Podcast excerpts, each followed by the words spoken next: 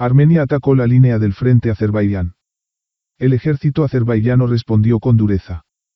Según las últimas noticias, estallaron enfrentamientos en el frente armenio, azerbaiyano después de que las fuerzas armenias abrieran fuego contra los asentamientos civiles de Azerbaiyán.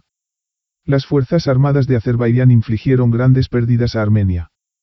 Las tensiones aumentaron en la región cuando las fuerzas armenias abrieron fuego contra los asentamientos civiles azerbaiyanos alrededor de las 6 de ayer en la línea del frente entre Armenia y Azerbaiyán.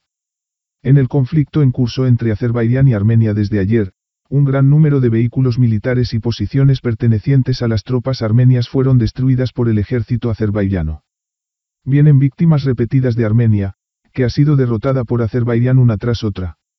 Horrible orden de Armenia. Armenia, que fue severamente derrotada por el ejército azerbaiyano, entró en pánico.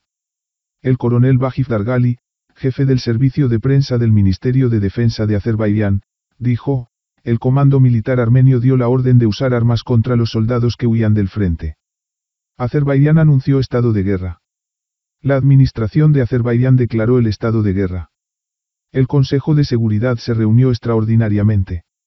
Finalmente, se anunció que el estado de guerra se implementaría en 19 provincias y distritos, incluida la capital, Bakú. Se dijo que las salidas a las calles entre las 9 y las 6 estarán sujetas a permiso.